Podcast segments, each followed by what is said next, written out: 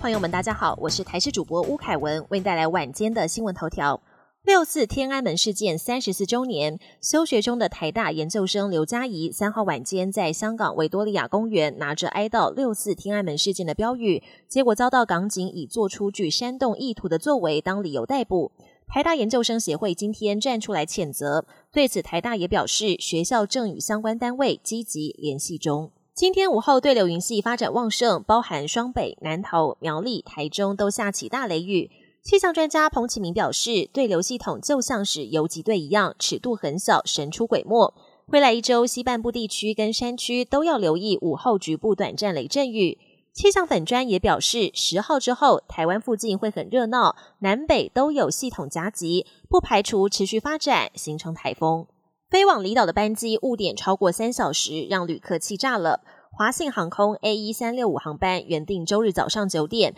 从松山机场飞往澎湖马公，因为飞机检修问题，延至十一点才进行登机作业。但后续航班同样也是飞往马公的 A 一三六七航班，原定十一点零五分起飞，也延误了三个多小时才飞，引起旅客的不满，质疑航空公司是不是把后面的飞机先让给前一班旅客，才导致连续误点。对此，航空公司也做出回应。国际焦点：日本防卫大臣冰田敬一跟中国国防部长李尚福三号在新加坡香格里拉安全对话场边举行会谈。冰田除了对中方在东海、南海跟日本周边海空域日益频繁的军事行动表达担忧，也强调台海和平稳定的重要。但李尚福却要求日方不要出手干预台湾问题。另外，美日韩三国防长也举行会谈，除了同声谴责北韩发射军事侦察卫星，还强调会持续透过联合军演强化对北韩的核阻力，并决定今年内正式启动北韩射弹预警情资及时共享机制。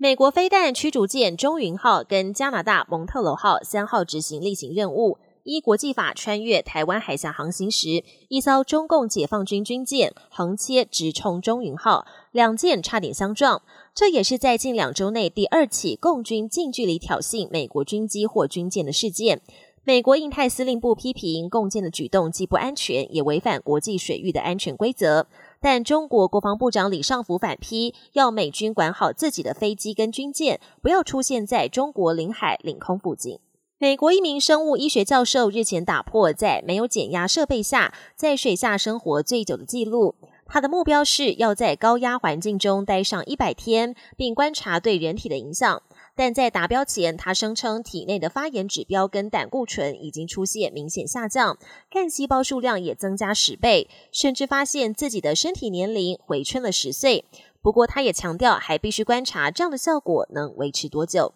本节新闻由台视新闻制作，感谢您的收听。更多内容请锁定台视各节新闻与台视新闻 YouTube 频道。